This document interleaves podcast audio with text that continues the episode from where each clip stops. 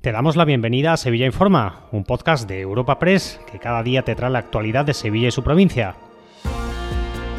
Estas son las noticias más relevantes de nuestra agencia en el día de hoy. Comenzamos un nuevo episodio de Sevilla Informa, el de este lunes 11 de diciembre, con la indignación de los vecinos afectados por los cortes de luz tras la reunión mantenida con el Ayuntamiento, la subdelegación del Gobierno y Endesa. La plataforma Barrios Hartos ha calificado la mesa de trabajo de pantomima, ya que la auditoría prometida por la Junta vuelve a retrasarse. Los vecinos del Polígono Sur valoran el paso más que supone la mesa específica sobre los cortes de luz, pero lamentan igualmente que la auditoría siga sin estar lista. Escuchamos a Rosario García de la plataforma del Polígono Sur y a Laura Cárdenas de Barrios Hartos. Entonces, lo único que pasa es que no ha habido el avance ahora en diciembre ¿eh? debido a lo que te estoy diciendo, que ellos no se conforman mm, con el tema de lo que siempre se habla de lo de la marihuana y demás que como siempre es una pantomima donde vienen a vendernos mentiras, donde han venido con cero propuestas.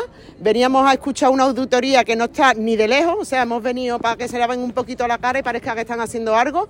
Cero propuestas, siguen con la cortina de humo. El ayuntamiento ha hecho su propia valoración de esta mesa de trabajo en la que ha destacado que su papel ha sido el de mediador. El gobierno municipal entiende que la reunión ha supuesto dar un paso importante en la búsqueda de soluciones a este problema que empieza a ser endémico José Luis García, delegado de Barrios Preferentes. Hoy hemos servido de mediador de puente de nexo entre los vecinos, la empresa y la Junta de Andalucía. Hoy la empresa le ha explicado a los vecinos de la mayoría de los barrios que sufren cortes las inversiones que está haciendo o que han hecho en los periodos anteriores.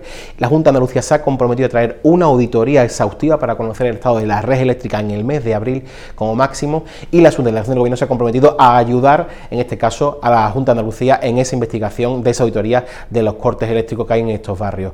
Un compromiso más del gobierno de José Luis San con los barrios que más necesitan, un compromiso de tener esta mesa de trabajo. Cambiamos de asunto. Las calles abarrotadas de gente durante el puente de la Constitución y la Inmaculada han dejado en los bares de Sevilla una facturación mayor que la del año pasado en estas mismas fechas. Los hosteleros se muestran satisfechos y reconocen que ha sido la afluencia masiva de turistas y sevillanos a las calles del centro lo que ha permitido cerrar un puente bueno en términos económicos y de empleo. Alfonso Maceda, presidente de los hosteleros sevillanos. El balance es positivo, ha aumentado la venta en una media de 10% sobre el año pasado. Sobre todo hemos tenido también aumento del turismo nacional, españoles que vienen a visitar nuestra ciudad y, los propios sevillanos que han estado en la calle, sobre todo la última parte del puente que hemos tenido un tiempo mejor.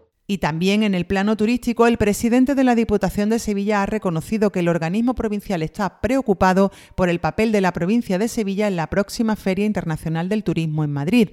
El responsable provincial ha acusado a la Junta de no darle a la provincia la importancia que ésta tiene al reducir el espacio para ella en Fitur, pasando de 200 metros cuadrados a poco más de 40. Javier Fernández, presidente de la Diputación. Insisto, hay que darle una vuelta porque andamos preocupados, el modelo no nos termina de convencer, pensamos que se ha dejado, no se le está dando a la provincia por parte de la Junta de Andalucía la importancia que debiera en esta próxima edición de FITUR. Despedimos este espacio informativo con un apunte en materia de sucesos. La Policía Nacional ha confirmado la detención hasta la fecha de 25 ultras del Sevilla por estar involucrados en sendas peleas en Pamplona el pasado 23 de septiembre y el 23 de noviembre en un bar de copas de Triana. Te recordamos que puedes suscribirte y descubrir el resto de episodios de este podcast en nuestra página web entrando en europapress.es barra podcast o a través de las principales plataformas de podcasting